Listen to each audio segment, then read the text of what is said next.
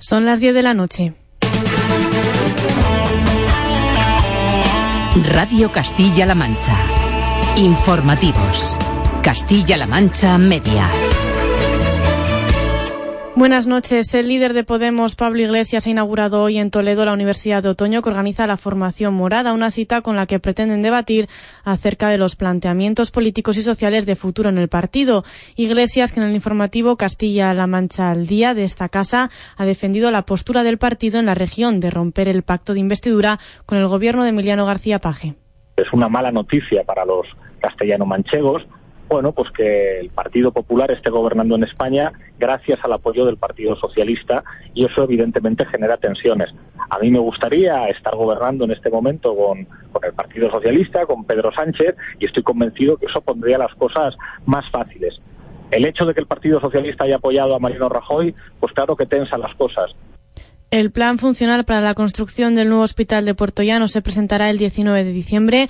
Lo ha anunciado esta tarde el, vice, el presidente de Castilla-La Mancha, Emiliano García Paje, durante su visita a Puerto Llano. Un proyecto que ha recogido las aportaciones realizadas por los grupos de trabajo integrados por profesionales y asociaciones de pacientes que han colaborado para perfilar las necesidades de la futura infraestructura. El 19 de diciembre me comprometo, querida Maite, a estar aquí contigo presentando a todos los ciudadanos y ciudadanas de Puerto Llano lo que va a ser el el plan funcional del nuevo hospital de Puerto Llano.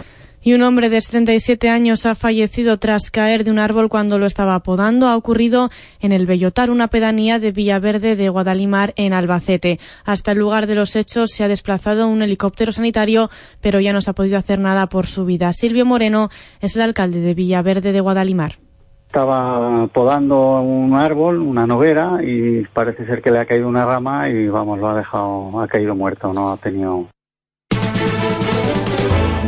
las comunidades autónomas críticas con la LOMCE insisten en que no se apliquen las reválidas de cuarto de la ESO y segundo de bachillerato.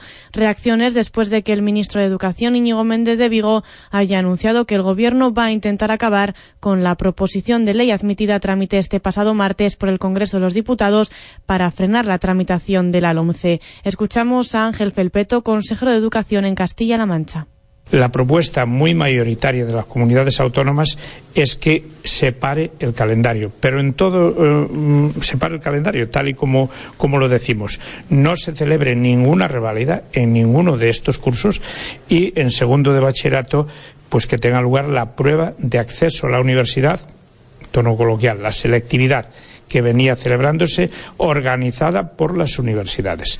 En cuanto al tiempo que nos espera en las próximas horas, Laura González Moino, buenas noches. ¿Qué tal? Buenas noches. Pues este viernes hemos notado un importante descenso térmico en la mitad norte de la región y el sábado seguiremos restando grados al termómetro de forma generalizada. Tendremos una jornada de cielos variables, nubes y claros, con ambiente más soleado de nuevo en el sur, a la espera de la llegada de otro sistema frontal que nos va a dejar precipitaciones copiosas en la jornada del domingo. Precaución a primeras horas de la mañana porque podrían encontrar algún banco de niebla en el entorno de los valles. Y en cuanto a las temperaturas, las mínimas se mantienen o podrían bajar un pelín en zonas de montaña de Cuenca y de Guadalajara y las máximas caen en toda la comunidad. Estarán entre los 13 grados de Guadalajara y los 17 de Albacete. Las temperaturas que a esta hora marcan 13 grados en Ellín, 11 en Tomelloso y Escalona, 10 en Tarancón, 7 grados en Molina de Aragón. Siguen informados en Radio Castilla-La Mancha y en nuestra página web cmmedia.es. Se quedan ahora en compañía de Roberto Lancha en Estamos de Cine. Servicios informativos de Castilla-La Mancha Media. Radio Castilla-La Mancha.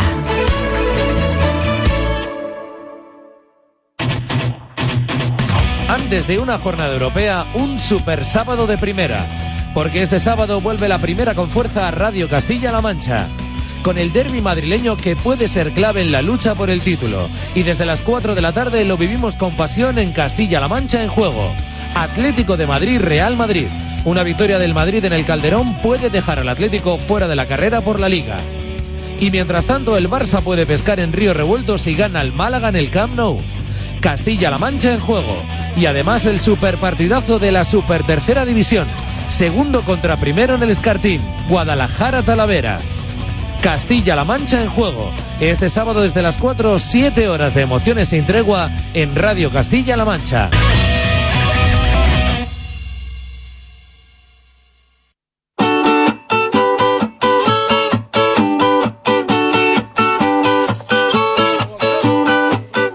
Hola, soy Loli Ríos. Esta semana en Solidarios hablaremos con el Banco de Alimentos de Albacete que está preparando la última gran recogida del año. Además, estaremos en Villarrobledo con la Asociación Amigos del Tercer Mundo. Te espero este domingo a las nueve y media de la mañana en Radio Castilla-La Mancha.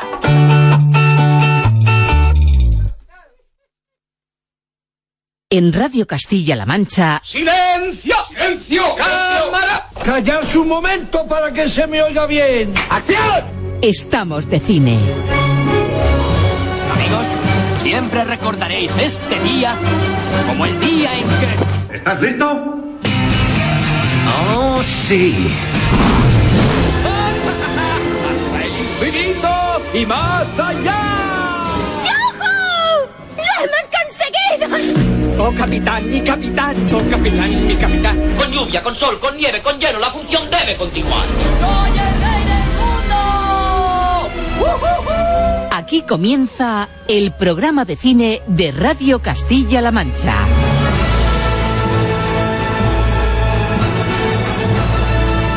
Presenta Roberto Lancha.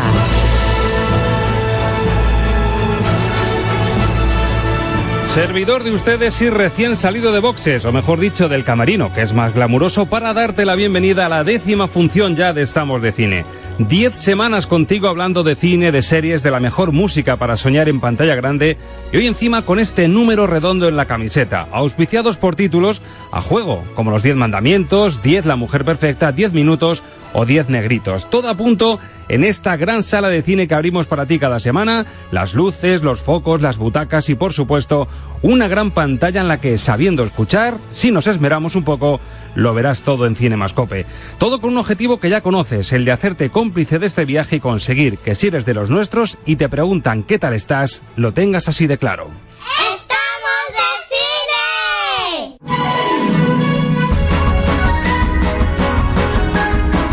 Sonrisa de cine en el rostro y ánimo arriba para repasar contenidos con Arancha Sánchez. Hola Arancha, muy buenas. Hola Roberto, muy buenas. Hoy vamos a empezar el programa abriendo la puerta a la nueva cita de cine que se ha empezado a vivir en Castilla-La Mancha. Sentaremos a nuestra mesa a Gabriel Castaño, director de Cibra, el Festival de Cine y la Palabra, que acaba de subir el telón en la Puebla de Montalbán y en Toledo. Te contaremos los estrenos más destacados de la semana con los detalles más llamativos, el tráiler que se proyecta en los cines y lo pasaremos como siempre por nuestro filtro crítico a la sazón, Alberto Luchini, director de la revista Metrópoli. En nuestra sección series de cine, Marta Lovera va a intentar convencernos de por qué una serie emblemática a dos metros bajo tierra es una de las grandes aportaciones para televisión de los últimos años. Y pondremos el broche a esta décima edición de Estamos de Cine viajando hasta el oeste. En el fronterizo y solitario fuerte de Sedgwick esperaremos a Ángel Luque para degustar una banda sonora sublime compuesta por el gran John Barry. Bailando con Lobos nos servirá hoy como guinda del pastel. Así bien esta nueva función de radio y cine que abrimos para ti en Radio Castilla-La Mancha. En un clac de claqueta te contamos el resultado de fusionar el cine con la literatura y convertirlo en festival. Empezamos.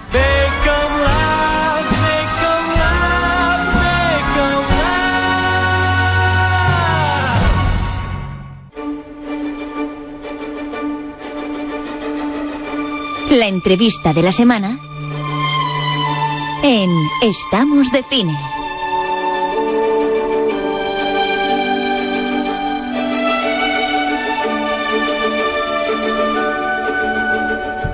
La entrevista de la semana que nos lleva a recordar una promoción que ustedes están escuchando en esta radio, en este medio de comunicación durante este otoño. Un otoño de cine que se está notando, por ejemplo, en el Festival Avicine de Albacete, en Festigú, el Festival de Cine Solidario de Guadalajara, en el Festival de Cine Social de Toledo y que ahora llega con Cibra, la fusión entre el cine y la palabra que llega a su octava edición.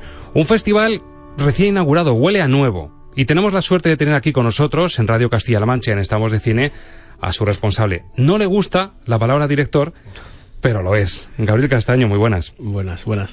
Bienvenido a, a Estamos de Cine. Estamos de Cine, además. Estamos de Cine. Con mayúscula. Además, además sí. Y además, en tu caso, con, con todo lo que has tenido que trabajar, imagino que habrá sido casi un año entero para Mm. poner en marcha esta octava edición del Festival del Cine y la Palabra. Sí, la verdad es que eh, venía comentando estos días atrás, antes de comenzar el festival, que lo que hemos querido es seguir arriesgando Hablo en plural porque somos muchas personas las que estamos aquí detrás. Unos llevan más tiempo, otros menos. Unos eh, realizan unas labores, otros eh, realizan otras, pero, pero es verdad que hemos querido arriesgar con la programación porque la única forma que creemos a día de hoy que tenemos en la que tenemos posibilidad de crecer y, asentarnos en el panorama nacional de festivales es esa, eh, intentar arriesgar e intentar conseguir los objetivos, que nos salga también esa variable suerte de cara y que, y, bueno, hasta ahora va saliendo de cara, con lo cual muy contentos por ese lado. Claro, dirán los oyentes, ¿qué es arriesgar a la hora de, de afrontar un festival de cine como este que, que, va más allá de la muestra? Es decir, proyectamos ciertas películas. Claro, arriesgar, vemos el programa y entendemos que se va a proyectar lo último y lo mejor que se está viendo en el cine español.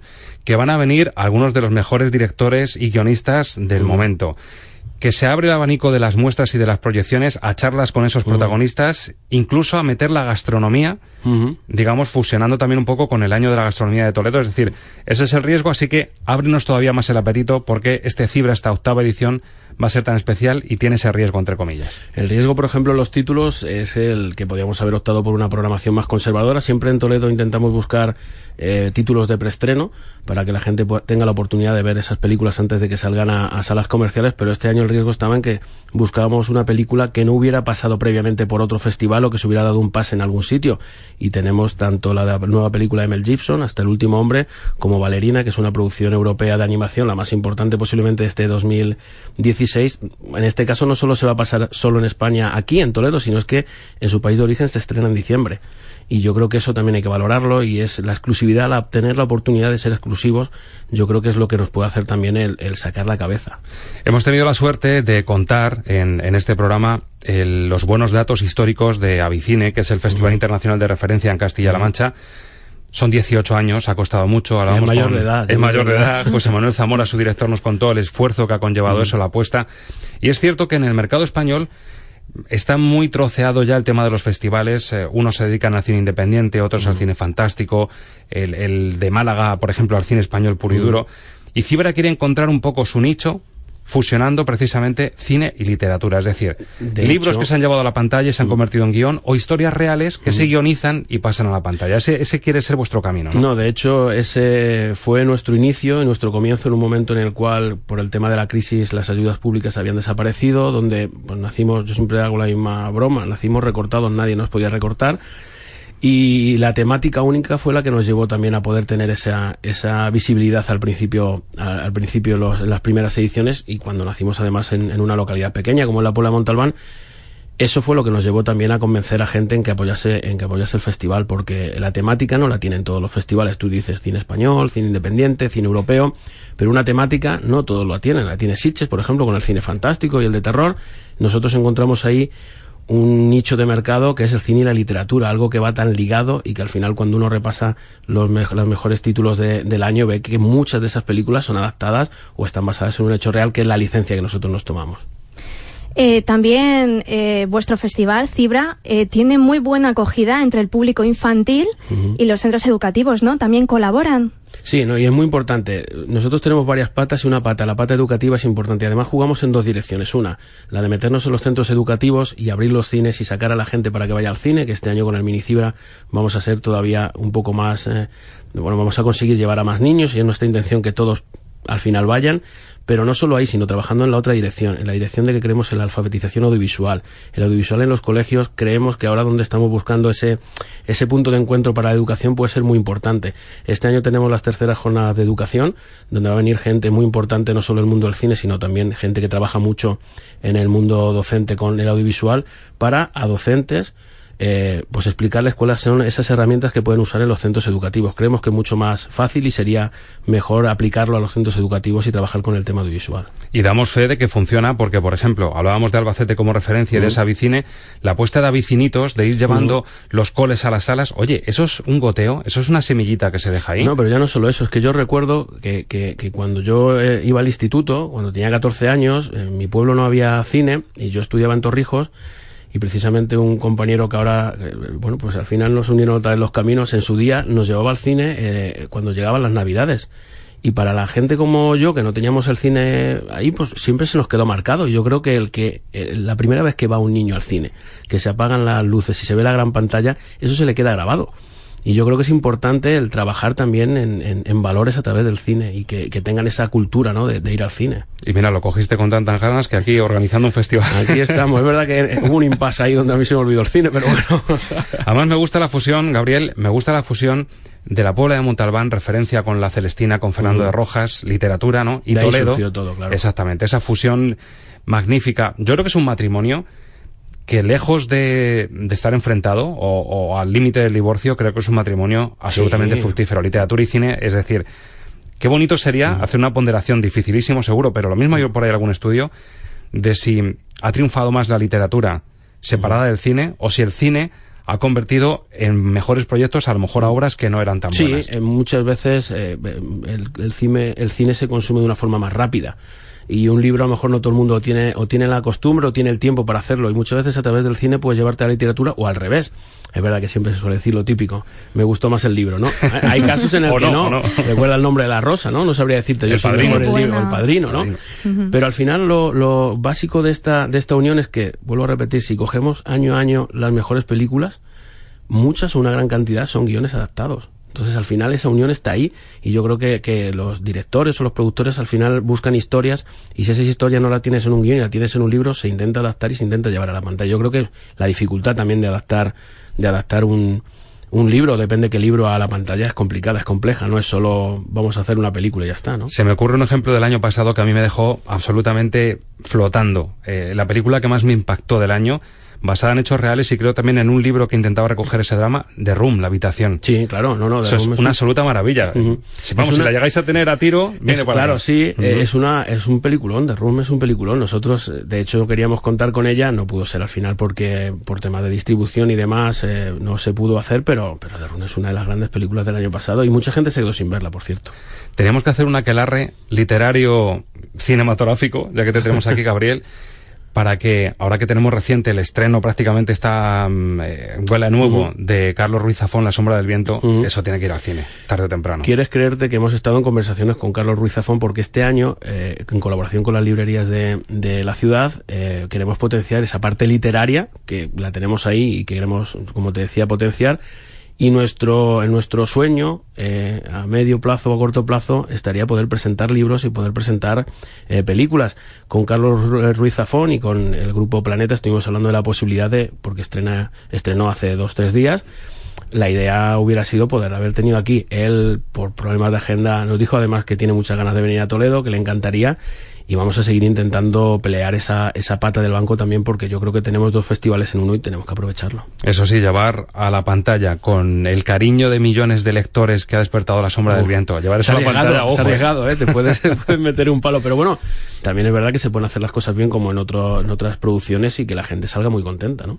Diversificación, hablábamos del riesgo y hablábamos de gastronomía también. Tenéis una iniciativa que se llama Premier Palomitas, que, que, vamos a tener, que la gente no se imagine que es que es echar un poquito de, de azúcar de color, no, no, esto va más allá y vais a tener auténticos chefs ahí de altura para... El año pasado nos dijeron, oye, hay que hacerle un guiño al año gastronómico. Y yo dije, sí, pero, pero no solo el guiño, vamos a intentar eh, seguir a más y, bueno, San Sebastián tiene una sección eh, gastronómica, Berlín, que fue un poco la pionera también, y nuestra intención es, con nuestros medios, pues intentar también establecer esa sección gastronómica. Surgió la idea de cómo unimos el cine a la literatura. Había muchas fórmulas, muchas fórmulas que ya habían funcionado en otros sitios, pero que necesitaban más, más economía, ¿no? Para llevarlas a cabo y se nos ocurrió el, bueno, las palomitas, si hay algo clásico en el cine son las palomitas. Bueno, vamos a decirles a los eh, chefs de nuestra ciudad y nuestra provincia que intenten reinventar el concepto clásico de, la, de, las palomitas y que cuando uno vaya a la sala pueda disfrutar de un bocadito de palomitas diferente, distinto, eh, en manos de estos grandes profesionales a los, cual, a los cuales tengo que agradecer que, que, su predisposición ha sido desde el primer momento, vaya. Y recordamos buenas películas, hasta el último hombre del Mel Gibson, mm. Ballerina, como tú nos decías, mm. eh, que Dios nos perdone. O sea, una de las películas mm. españolas potentes y encima va a venir el director. Aquí. Sí, claro, eh, ahí surgió la idea, que Dios nos perdone ya, ya se, se, se ha estrenado pero tuvimos la oportunidad de que una de las masterclass la diera Rodrigo Sorogoyen y nos comentó él, oye, podríamos poner, bueno, vamos a intentarlo, vamos a hacer lo posible y vamos a tener también la película porque yo creo que antes de que la gente pueda ir y disfrutar de esa masterclass, de esa clase magistral, el que pueda pasar y ver la película, yo creo que también es importante para, para saber todo el trabajo que, que, que tiene por delante, ¿no? Bueno, somos medio colaborador, ni que decir tiene Gabriel que aquí nos tenéis para promocionar ser el altavoz desde este espacio de cine y también en informativos y en, en todos los recursos que tenemos. Vais a tener un aliado aquí al 27 de noviembre que se prolonga a Cibra. Esto tiene una pintaza tremenda, vamos a estar ahí, vamos a estar disfrutando. Hoy te agradecemos tu presencia aquí con los nervios todavía de punta por, Sí, por- estamos ahí arrancando por, y- por el despegue, pero esto tiene una pinta maravillosa. Que la gente tome nota. Puebla de Montalbán, Toledo Capital, proyecciones, estrenos, eh, preestrenos. eh, es decir, que el Cibra se coloca aquí en su octava edición y esto tiene pinta de ser mm, un auténtico trampolín y seguro que va más. Yo siempre he dicho que hemos conseguido hacer un barco, hemos puesto una vela muy grande y ahora hay que soplar para que navegue. Y a remar todos los que nos gusta el cine y la literatura. Gabriel, muchísima suerte. Seguimos en contacto y seguro que Cibra va a ser noticia y para bien. Gracias a vosotros. Hasta siempre. Adiós. Raindrops just like the guy whose feet are too big for his bed, ¿Nos oyes? Esto es Radio en Cinemascope. Estamos de radio. Estamos de cine. Y en Estamos de Cine seguimos, además, con mucho que contarles, con mucho contenido. Un segundito, te parece que tenemos un mensaje. Disculpen. Sí, parece que es un, un mensaje. de voz. Si me permiten, lo escuchamos y seguimos. Tiene un mensaje nuevo. Eh, vamos a ver, todo eso está muy bien, pero ¿qué es lo que echan en el cine? Claro, como no, la pregunta del millón que echan en el cine. Eso justifica nuestro programa y también el filtro Lucchini con el que vamos a repasar los estrenos de la semana. El filtro Luchini.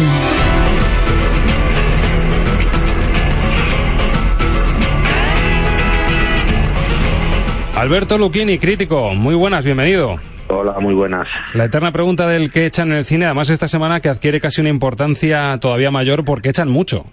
Esta semana echan mucho, no tanto como la semana que viene, pero sí ya echan mucho. Decíamos que llegamos ya, estamos en territorio muy propicio para estrenos. Es cierto que esta semana llega mucho. No te- podemos recurrir a la coletilla de mucho y bueno, pero bueno, todo se avanzará porque los Oscars están ahí no tan lejos y empezará a haber semanas ya muy potentes. Sí, no, no, ya van a llegar, vamos, ya, os digo que, esta semana se estrena un montón de películas, la semana que viene todavía más y creo que va a ser la tónica hasta, hasta después de Navidades porque entre la campaña navideña y la campaña pre-Oscar, pues va- esto va a ser un, un no parar. Y es tónica que se estrene mucho, como decimos, no siempre muy bueno, aunque esta semana, pese a la gran cantidad, hay sobre todo dos títulos, dos películas que son las que llaman mucho la atención. Hoy aterriza, por ejemplo, y nunca mejor dicho lo de aterriza, uno de los estrenos más sugerentes de las últimas semanas es ciencia ficción y de alienígenas, pero con un enfoque especial. Hablamos, Arancha, de la llegada. La llegada es una película de ciencia ficción dirigida por Denis Villeneuve, también responsable de la secuela de Blade Runner, y con un reparto de garantías formado por Amy Adams, Jeremy Renner o Forrest Whitaker. Los protagonistas tendrán que aprender a comunicarse con los extraterrestres para desvelar las razones de su misteriosa visita. Ocho horas desde la llegada y no hay signos de contacto. Tengo algo que quiero que me traduzca. ¿Qué quieren? ¿De dónde son? Es su lengua. ¿Qué dice? Ofrecer arma. No sabemos si comprenden la diferencia entre un arma y un instrumento. Disponemos de 15 horas antes de que todo se vaya al infierno. Sé lo que es. Alberto, no sé si quiero ser optimista o esto suena algo distinto sobre Aliens. Bueno, eh, a ver, vamos a ver, la película mm, no tiene nada que ver con Aliens, afortunadamente. Yo creo que está más cerca de encuentros en la tercera fase de Spielberg. Pero mm, decías antes que era una película de ciencia ficción dirigida por Denis Villeneuve y yo cambiaría el orden de los factores, que en este caso sí altera el producto. Es decir, a mí me parece una película de Denis Villeneuve que toca el género de la ciencia ficción es muy distinto. Es muy distinto porque la peli es una película de autor, no es una película de género. Eh, Denis Villeneuve es un, un director muy personal que, que ha hecho películas maravillosas como Prisioneros, Sicario o, o Incendies. Y, y lo que es reconocible en la película es el universo de Denis Villeneuve. Es una película, por encima de todo, de personajes, con esa protagonista que es Amy Adams, a la que desde aquí aprovecho para lanzarle una declaración de amor, aunque no me oiga. Eh, Nunca se y- sabe. Por si acaso. Y, y la relación que establece el personaje de Amy Adams con esos militares rudos y toscos que la rodean y cómo ella sale airosa del tema. Es, es verdad que está- eh, tenemos de fondo a, a los alienígenas, pero, pero ya te digo que lo, menos interesante aquí es la parte de ciencia ficción y lo más interesante es el, dibujo de personajes y ese universo Villeneuve que, que está presente en toda la película. A mí me parece una, una película muy, muy recomendable pero, pero que quede claro que, que, no vaya la gente buscando una película de ciencia ficción al uso, sino una película eh, introspectiva con ciencia ficción de telón. Eso te iba a decir, lo, lo, que mencionaba Hitchcock, lo que denominaba el MacGuffin, ¿no? que era ese, van a ser los aliens en este caso, pero es un poco el cebo para que mm, nos abramos a otra historia distinta. Claro, o sea, la, historia que Denis, que Villeneuve quiere contar es la historia de, de la protagonista. Y, pues eh, el MacGuffin son los extraterrestres, pero podrían haber sido una, yo que sé, unas berenjenas gigantes, por, por, por poner un ejemplo. Y por cambiarlo de albóndigas, ¿no? Por hacer un poco más manchego también. Sí, claro, ¿no? Y además que, donde esté un buen pisto, ahora que la berenjena está de temporada. Bueno, también es, bueno el matiz porque la gente que vaya a ver la película pensando que va a ver en efecto una película al uso de ciencia ficción, no es una peli de palomitas ni de nachos con queso fundido de fondo. Bueno, yo creo que no hay ninguna peli de nachos con queso fundido de fondo. Ni, ni siquiera la peor película del mundo se merece esa falta de respeto. Lo de las palomitas es más discutible. Yo recuerdo cuando estuve, cuando estuve en la India que fui a ver una película un puro Bollywood, que además eh, me fui a verlo en indie sin subtítulos, con lo cual no me enteré de nada, pero quería vivir la experiencia y, y era increíble que en el cine había camareros que antes de empezar la película tomaban la comanda a la gente y a mitad de película eh, cortaban la proyección, como se hacía antiguamente en España, y aparecían con unas bandejas donde la gente se ponía directamente a cenar en el cine, sentados en la butaca. Un intermedio gastronómico, ¿no? Sí, creo que lo menos importante era ver la película, sino pasar ahí las tres horas y salir cenado y, cantar. Bueno, fue, fue una experiencia inenarrable. Bueno, atención, no es el caso de la llegada, olviden ese, ese tema gastronómico para ver esta película. Pero atención, porque decíamos que es uno de los estrenos potentes, por supuesto, de la semana, pero atención a los Harry Potter adictos, que en estas prenavidades ya que estamos, quiera saltar la banca una película que se llama Animales Fantásticos y dónde encontrarlos, Arancha. Animales Fantásticos y dónde encontrarlos nos coloca 70 años antes del nacimiento de Harry y nos permitirá ver a Eddie Redmayne en la piel del mago encargado de escribir un libro sobre seres fantásticos. Ayer un mago llegó a Nueva York con una maleta, una maleta llena de criaturas mágicas. Y por desgracia algunas se han escapado.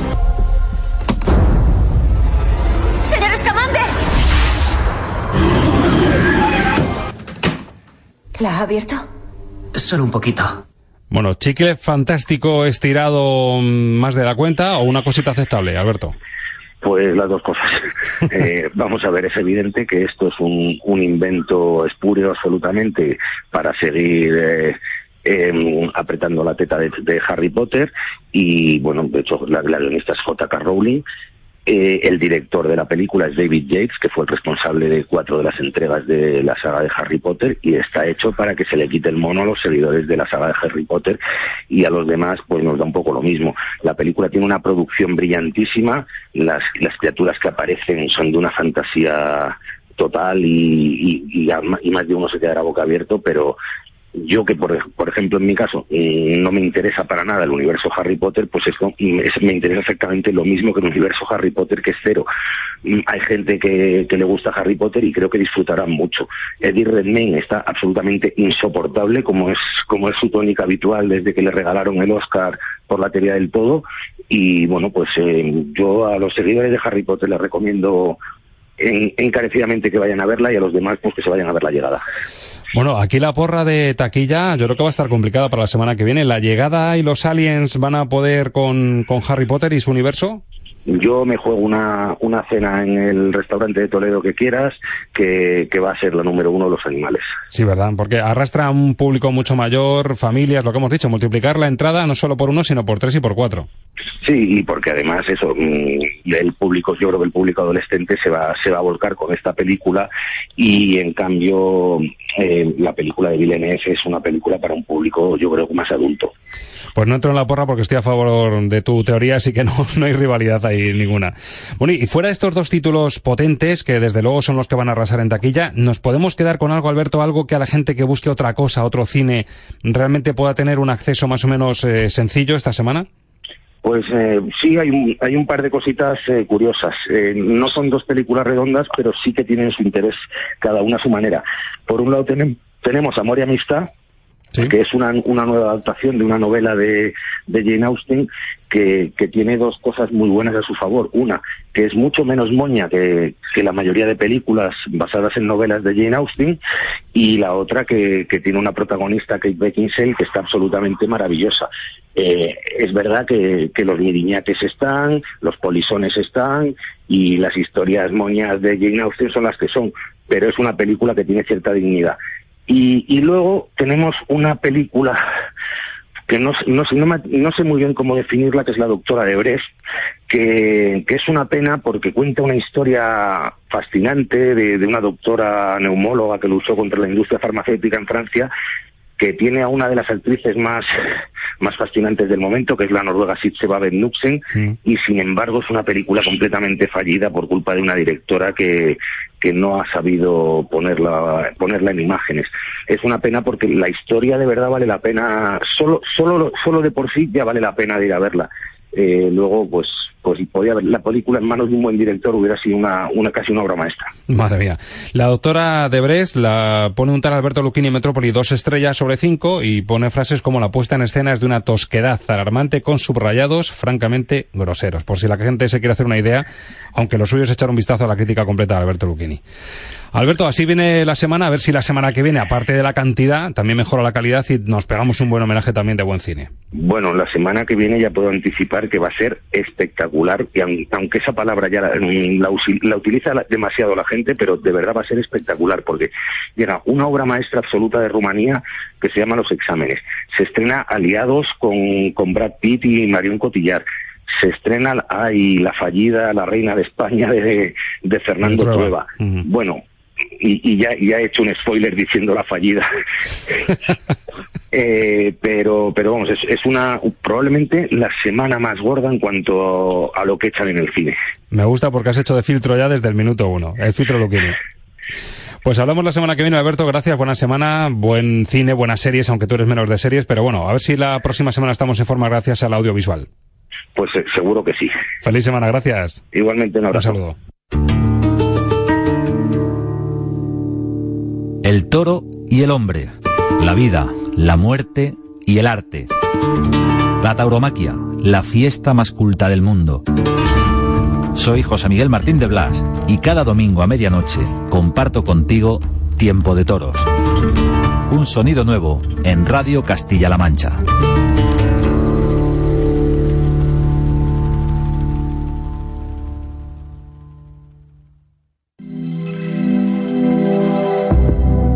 Season 1. Series de cine con Marta Lovera.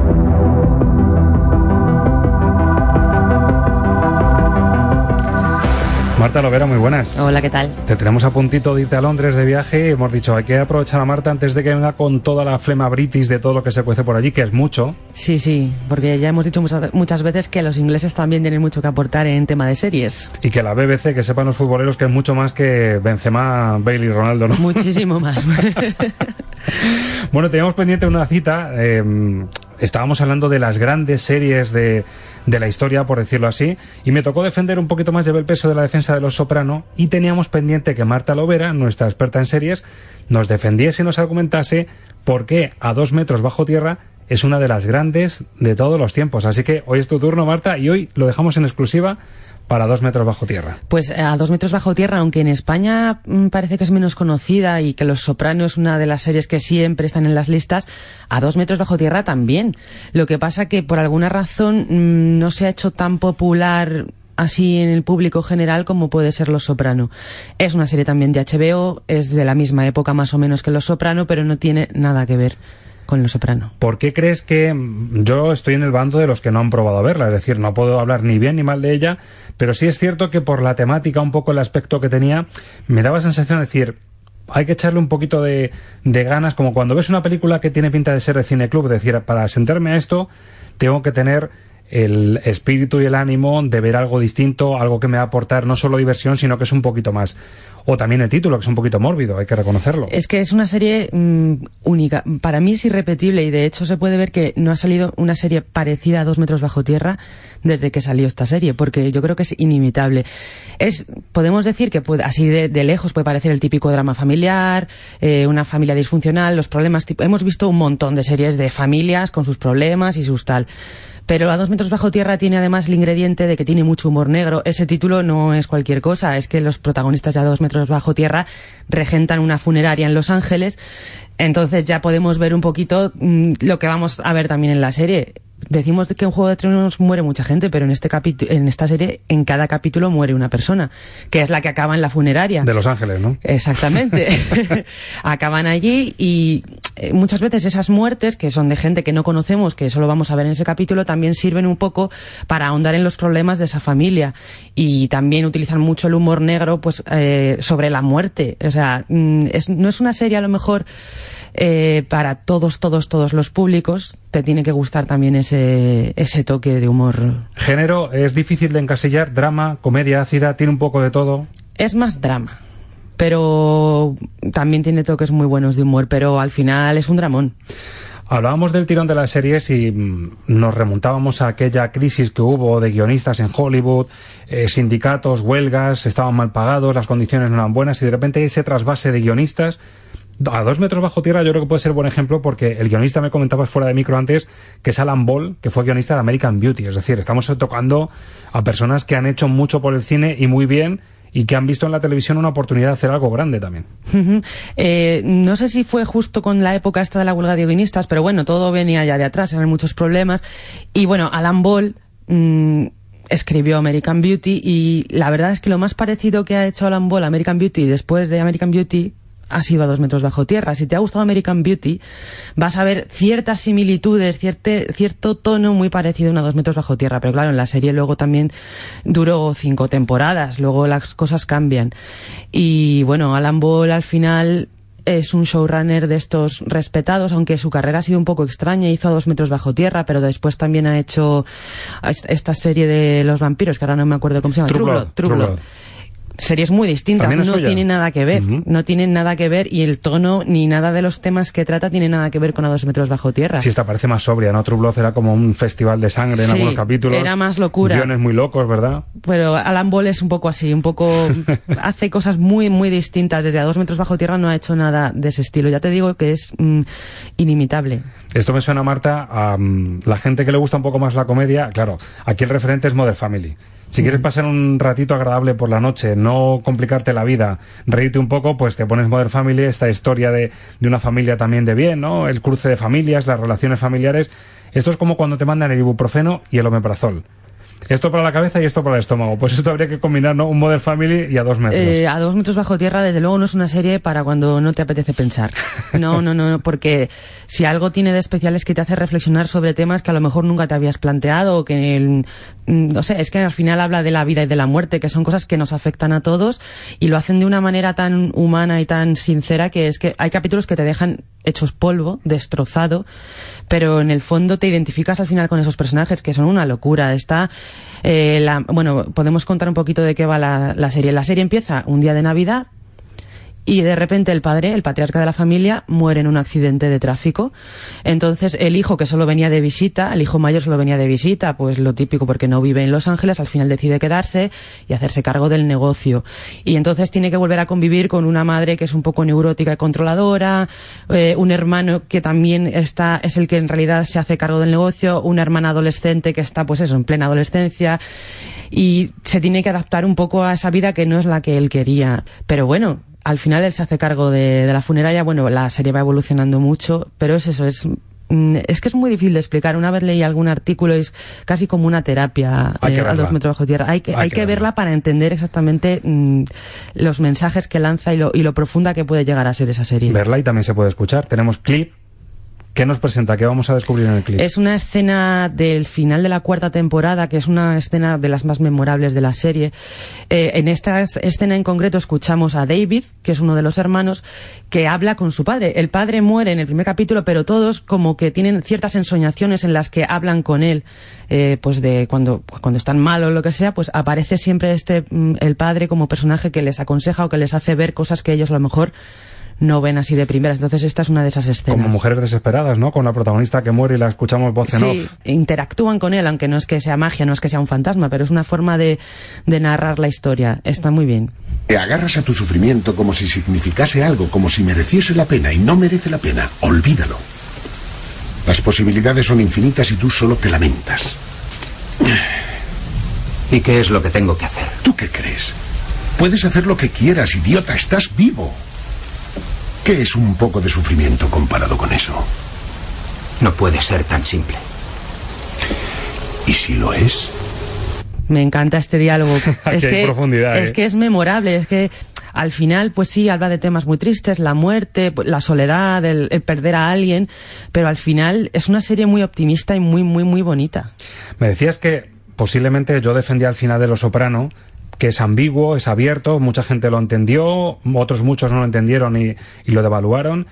Tú me decías que de esta serie es uno de los finales más memorables. ¿Por qué? Sin destripar nada. Difícil. Bueno, si entras una lista de estas que hay en internet de mejor final de televisión a dos metros bajo tierra, es el número uno en todas superando cualquiera.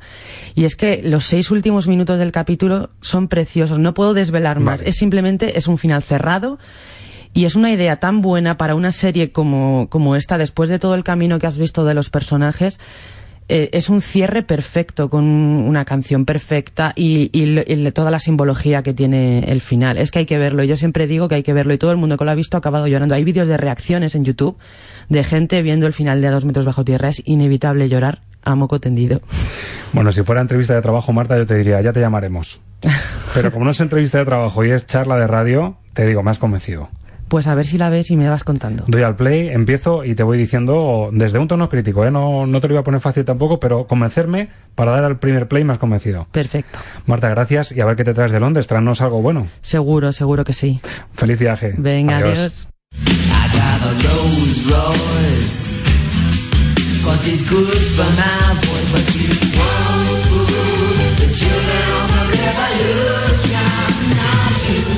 ¿Nos oyes? Esto es Radio en Cinemascope. Estamos de radio. Estamos de cine.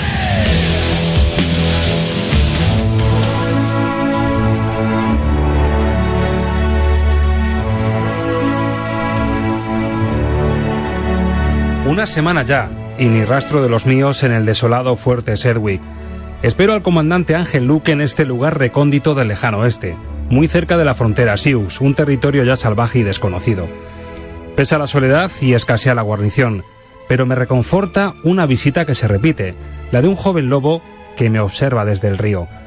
Tiene cara de bueno, y me encantan las patas blancas que resaltan entre su pelaje gris. Si mañana vuelve por aquí, le llamaré calcetines. Décimo día, el alba despunta con el sonido de un trote que parece traer esperanza. Salgo de mi cabaña y se recorta en las primeras luces de la mañana la silueta de un hombre a caballo.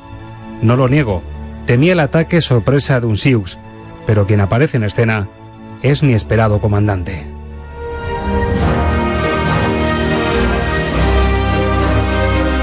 Lo que ves es lo que oyes.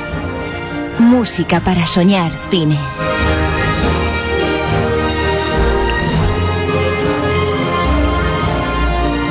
Ángel Luque, bienvenido. Del rango militar ya es lo que me faltaba. ¿Y con qué música de fondo? Muchas gracias por esa, por esa, bueno, acogida, ¿no? Casi. eh, yo, fíjate, te iba a decir una cosa.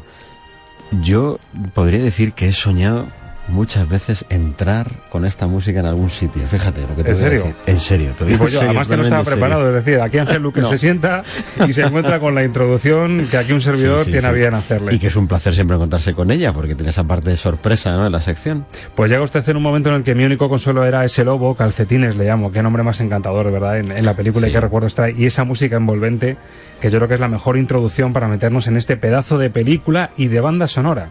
No sé si nos encontraremos muchos ejemplos del binomio, grandísima película, grandísima banda sonora, Bailando con Lobos. Sí, desde luego que es pocas las veces en las que confluye esto, es pocas veces las que podemos encontrar que toda esa grandiosidad se suma y desde luego si tenemos que poner un ejemplo, uno de ellos es Bailando con Lobos. Desde luego mm, John Barry, que es el autor de esta banda sonora, para quien no lo sepa, que seguro que a estas alturas mucha gente ya sabe quién es John Barry, que fue el autor de esta música, pues eh, John Barry nos dejó unos cuantos ejemplos a lo largo de su, de su vida ya, ya desapareció en el año 2011, falleció John Barry, eh, nos dejó unos cuantos ejemplos musicales de un espectáculo de su música dentro de lo visual de la, de la película. Es decir, películas que sin esta música, pues está claro que no hubieran sido lo mismo, pero que juntas eh, unieron, condensaron un sabor cinematográfico como muy pocas veces se puede encontrar. Es decir, esto es disfrutar cine a lo grande y eso pues es un placer, desde luego. Esto sí que es en pantalla grande. Además, una película, en ella serán tópicos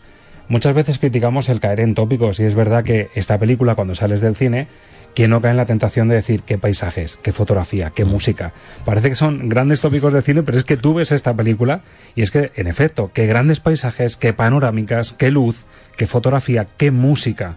Película de Kevin Costner, hay que hacer también homenaje. su primera además como director, que bueno, fue una apuesta arriesgada porque era contar por primera vez la historia desde el otro lado, eh, el western eh, tradicional americano que todos conocemos, un género que ya en estos años, estamos hablando del año 1990, ya había desaparecido como tal, es decir, ya el western. Entonces, bueno, eh, Kevin Costner hace un homenaje, vuelve a hablar del western, una época en la que ya no existía, pero lo hace desde una perspectiva que nunca se había hecho, es desde el otro lado, es decir, del lado de los Sioux, pero llevándonos a John Dunbar, que va a ese límite, ¿no? De la frontera donde ya no queda nadie en el puesto de vigilancia, ¿no? del ejército americano, y al final él eh, se convierte en amigo de los Sioux, se terminan admirando mutuamente y encuentra el amor también. Fíjate, hay un detalle eh, quizá hubiera quedado más completo, eh, por sacar alguna pega al guion, que eh, la mujer de la que se enamora fueron a Sius, realmente, no es una mujer blanca que está con la tribu de los Sius. Bueno, quizá también un poco para no dar tantas, tantas licencias. Quizá esto se escapa al espectador, pero es Y que viene muy bien luego para traducir, también es una ayuda en, el guion,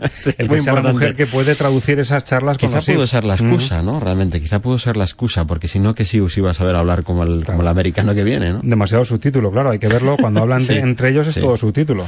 Sí, desde luego que el tema es encantador y, y John Barry, pues que es un compositor conocido por su elegancia, ¿eh? es, un, es, un, autor de una elegancia, de un sinfonismo especial, de una sonoridad dulce, eh, melódica, que te llena el oído, que te hace, bueno, pues volar, como en Memorias de África, por ejemplo, que es otra gran banda sonora, pero tiene bandas sonoras como León en invierno, como La Cida Libre, que es un, tiene un tema maravilloso, como Somewhere in Time, en algún lugar del tiempo, tiene unas bandas sonoras fantásticas y tiene, por ejemplo, un tema que casi nadie sabe que es suyo, que es el de 007. Uh -huh.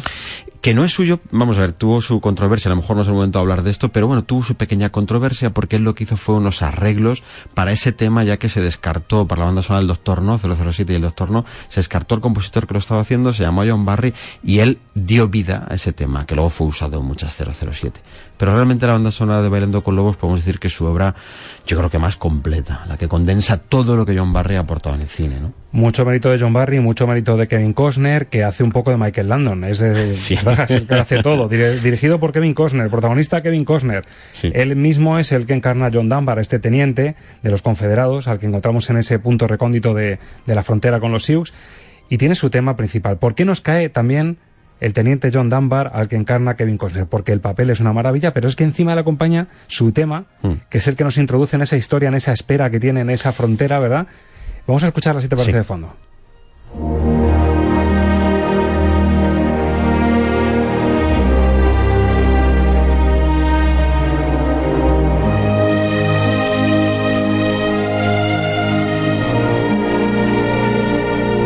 Y encontrará oyente esa similitud con esa marcha con la que te hemos recibido, ¿verdad? Es la misma melodía, pero como más de transición, más tranquila, eh, más de compás de espera. Sí, ¿no? la otra marcha pertenece a esos momentos que visualmente también acompañan un poco el espectáculo y porque intenta ser un homenaje a los grandes temas que ha habido en el western, a un Elmer Bernstein componiendo Los Siete Magníficos, a un Alex North, a un Dimitri Tionkin, que fueron los grandes que compusieron para el western.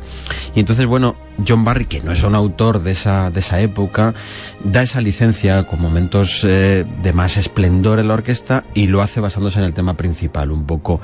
Este es el estilo de John Barry realmente, ¿no? Este sonido que va calando, que se va metiendo con una cadencia, que emociona mucho al espectador, que se va metiendo a las entrañas de los sentimientos, ¿no? Y él elige además solo dos protagonistas para tener temas principales, que es John Dunbar y que es el, que es el lobo, que es Calcetines. Calcetines, también tiene su tema propio. Los demás temas son sobre el desarrollo de la película, es decir, sobre lo que va pasando más Acompaña más a la acción. Estos son más, Exacto. más Estos son más, contemplativos. eh, pues esa parte contemplativa y esa parte psicológica del personaje, es decir, dónde se refleja la psicología del personaje, sobre todo sus sentimientos, ¿no? Porque claro, él es un militar que llega allí a la frontera con los sirios, ¿qué tiene que hacer? Defenderse, ¿no? Porque va a, va a ser, bueno, pues acosado por unos salvajes que seguramente le van a querer matar. Claro, se va transformando todo eso por parte de los sentimientos, por parte de sus recuerdos, de sus sensaciones y todo eso la música lo va llevando, va haciendo un hilo conductor, va escribiendo en su propia memoria lo que él va sintiendo, ¿no? Y todo eso eh, pues desde luego John Barry, que es un maestro para este tipo de cosas, lo va envolviendo. Es una música que envuelve totalmente un guion, yo creo que prácticamente perfecto el de esta película. Y venimos además de, de una situación en la que vive el protagonista. eh, ahora está en el punto en el que, por los méritos que consigue, está justo donde él quiere estar, en esa frontera, un territorio para él desconocido, quería ir hasta allí, pero viene de una situación en la que nos encontramos una melodía un poquito más incómoda, más difícil, un poco más militar, que yo también la quería recuperar para que veamos de dónde viene John Dunbar, de un contexto más de guerra civil, que suena así, con esos matices que los americanos saben dar también al tema bélico.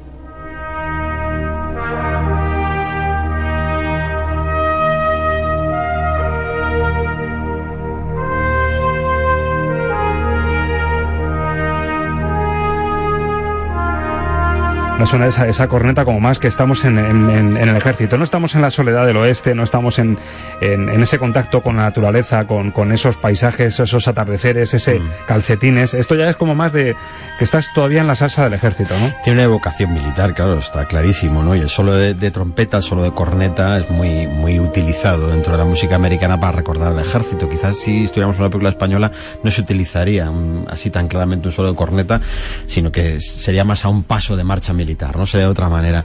Para los americanos es mucho más simbólico, eh, pues eh, gente como John Williams, por ejemplo, lo ha utilizado incluso para las sintonías de las Olimpiadas, o sea que para ellos es muy simbólico esto de los solos de corneta, ¿no? John Barry lo utiliza, fíjate, John Barry no es americano, hay que decirlo. Por eso el estilo que tiene no es el típico, es decir, si esto se lo hubiéramos encargado a un James Horner o a John Williams, no sonaría así esta banda sonora, ¿eh? hubiera sido de otra manera. Kevin Corner le, le elige, primero porque es un maestro consagrado de la banda sonora y segundo porque efectivamente no quiere hacer una película que narre eso que ya se ha contado. Por eso esto es evocador, es decir, sí, sabemos que venimos de ahí, sabemos lo que hemos visto, las películas del norte y sur, lo- las películas del oeste, pero realmente vamos a hacer algo diferente. Lo que estamos contando es otra cosa y vamos a los sentimientos de los personajes que aparecieron en aquellas películas, que nunca se han contado, porque John Ford, que, era, que es el gran maestro para contar esto, cuando nos metemos en Centauros del Desierto, nos está hablando de los sentimientos, claro que sí, pero de una manera desencarnada, es decir, ahí está puramente lo que cada uno siente y cómo se tiene que defender.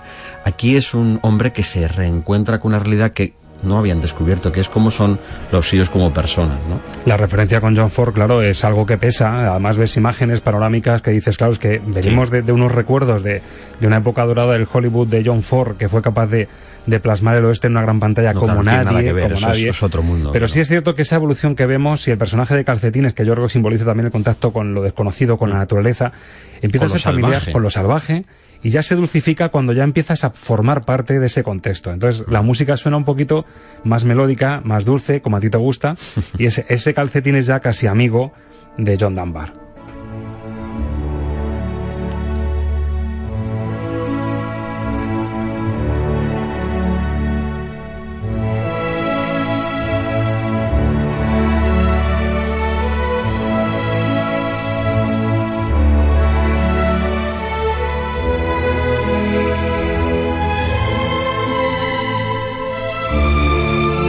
Qué serenidad, qué música. Yo te voy a confesar una cosa, Ángel. Yo con esta Dale, banda sonora, me da miedo, con esta banda sonora, en mis Wallman de los años 90, yo estudiaba asignaturas duras, como historia, por ejemplo, Mm. con esta música de fondo. Hombre, desde luego es muy evocadora, es muy agradable, eh, entra perfectamente y nos, eh, nos concentra, es, es cierto.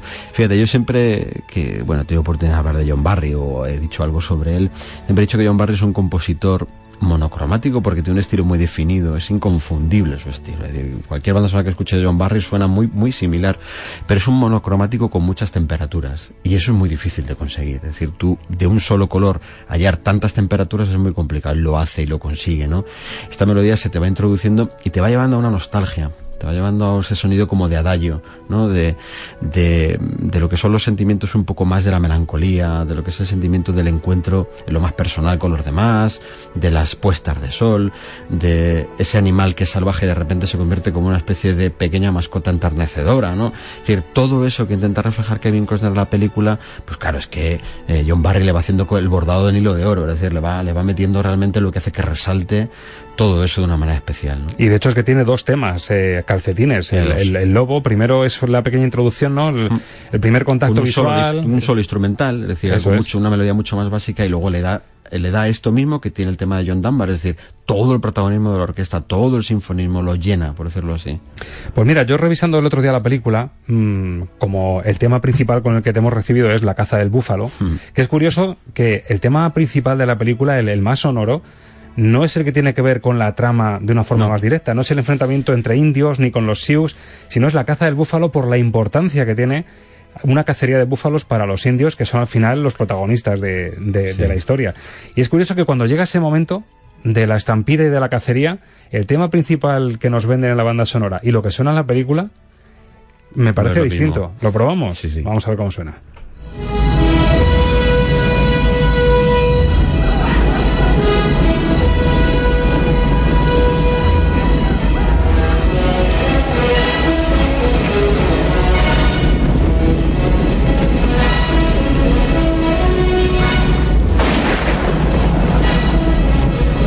Qué ha pasado, había un cambio de tercio, ¿eh? Nuevos instrumentos, los disparos, no es, no es la marcha que nos imaginábamos. Bueno, el compositor cuando compone para una banda sonora compone una serie de minutos musicales que antiguamente se grababan a la vez que se por primera vez pasaba el rollo de la cinta y entonces se le incluía la grabación automáticamente en el celuloide. Se iba grabando esa parte del sonido.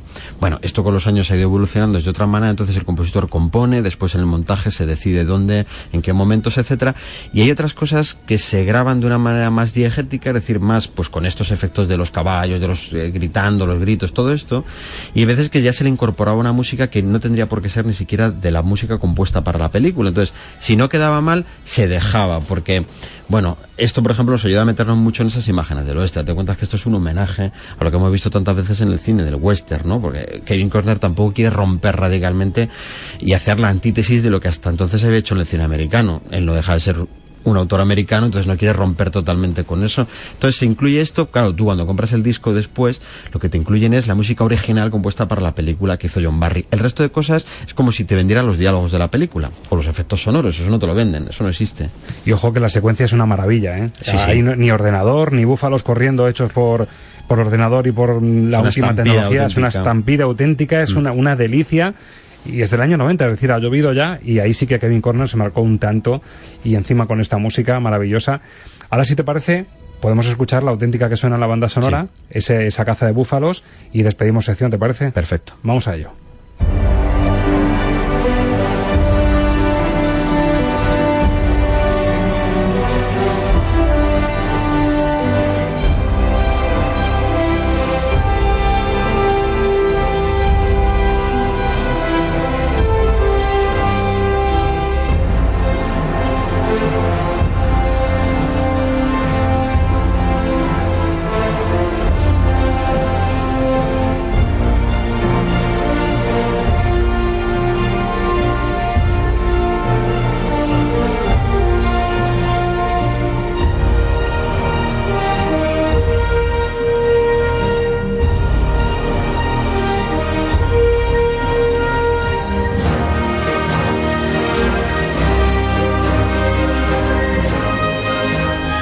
Esta sí es la buena, amigo. Esta es la buena, Ángel Luque. La marcha que ya conocíamos y que rompe aquí en todo su esplendor. Yo creo que esto también es algo que le pidieron a John Barry que apareciera para no hacer una banda sonora demasiado lineal en cuanto a lo emocional y claro, es, es un espectáculo sonoro a la altura de los, de los, de los grandes, ¿no? Y que recuerda también a pasajes y algunos momentos en More de África cuando brillaban tanto la parte de la fotografía. Es que esto hace que la fotografía de la película, si es buena, tú le añades esto y entonces ya queda espectacular, ¿no? Pues con este fondo sublime ponemos el broche a esta décima función de Estamos de Cine. Una semana más, un placer de los grandes en Tecnicolor hablar de lo que más nos gusta y compartirlo además con ustedes. Ángel que la semana que viene más, y aunque complicado, que hemos puesto el listón ahí muy alto, mejor, ¿no? Esperemos que sí. Bueno, pues tú sabes cómo encontrarnos en internet. Eh, vamos a recordarlo, Ángel. Tú, eh, si nos buscas en Facebook, ¿sabes cómo hacerlo? Pues yo me meto en Facebook así muy rápidamente, pongo Estamos de Cine RCM. Y ahí estamos. Y vamos a aparecer, que somos únicos. Y si queréis contactar vía email, también fácil. Estamos de cine con minúscula arroba cmmedia.es. Y para los que prefieren escucharnos con calma, cualquier día de la semana, pues bajándose el podcast, estamos también en iVox. Estamos de Cine CMM. Ángel Luque, hoy te he reservado, como ves, para la despedida, así que feliz cacería de búfalos. a ver cuántos cogemos. A ver cuántos cogemos. Amigos y amigas, feliz semana y a ver buenas películas y buenas series. Un abrazo fuerte.